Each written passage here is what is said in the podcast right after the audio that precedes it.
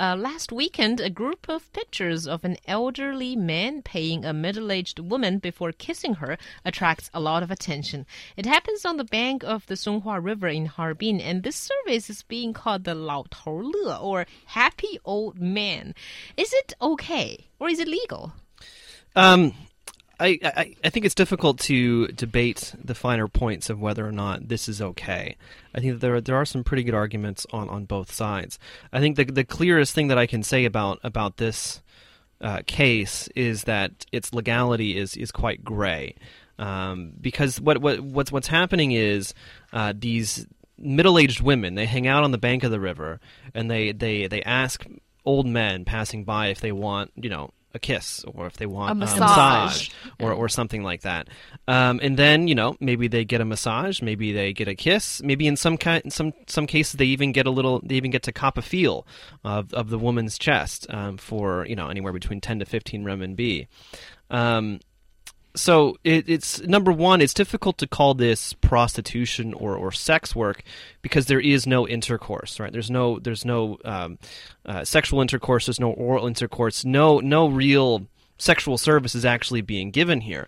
However, you know, it could be considered that um, you know some type of kissing. Well, that is titillating, right? That is that is stimulating. So that might be a type of uh, of you know prostitution as well. I would say that the Chinese law, at least, is is very very unclear about where this type of thing um, falls under. Yeah, I think this sort of sounds like a soft prostitution, if we can t- call it that way, because there is the exchange of money between hands, and there is this kind of uh, service that's being sold. So um, I think what's behind this is um, I, I still think this is more or less of a taboo subject, even in the US, when we're talking about, um, you know, older people. They're still human beings, you know. We, we sometimes sort of just categorize them as a different type of uh, human beings without usual desires, I guess, when you reach a certain age. And that turns out to be,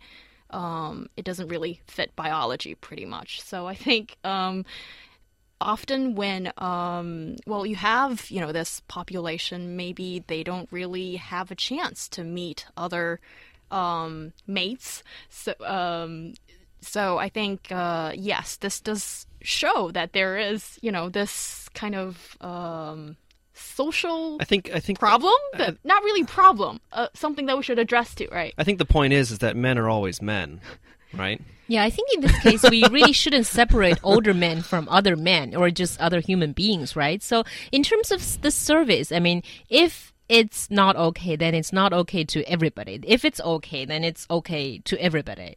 Right. You know what I'm saying is that we Yeah. shouldn't use the excuse that older people have desires to okay this kind of service. Yeah, I mean, I, I think I mean, this this this reminds me a bit of some some um, some services that are becoming quite popular in the U.S. that are that are overtly non-sexual. Here here it's a bit of a gray area, but things like cuddling. You know, you can you can pay people to uh, to cuddle you for anywhere between like an hour to to like an entire night. You can pay people, you know, to give you a hug uh, and things like that. Uh, and so I wonder, I have to wonder in what sense this is kind of uh, similar to that, in, in in a sense that it's um it's giving it's giving these older men at least some some type of intimacy that they would not uh, have access to otherwise. And also, I think it's kind of um, singling them out as well if we're just talking about older men, because there's a larger number of population of older women. They just don't go out for this kind of service. But when women live longer than men, I think there's some, you know, things to address there as well. It's just it's not as visible as this. Well, after after menopause, sex drive in women decreases drastically. So, I mean, I mean, and when it, when it comes to gerontology and things like that, there are some huge, huge differences uh, between between men and women. Uh, most most markedly, uh, men become more and more isolated as they get older. Yeah, usually women have better support networks of their, you know, BFFs and everything.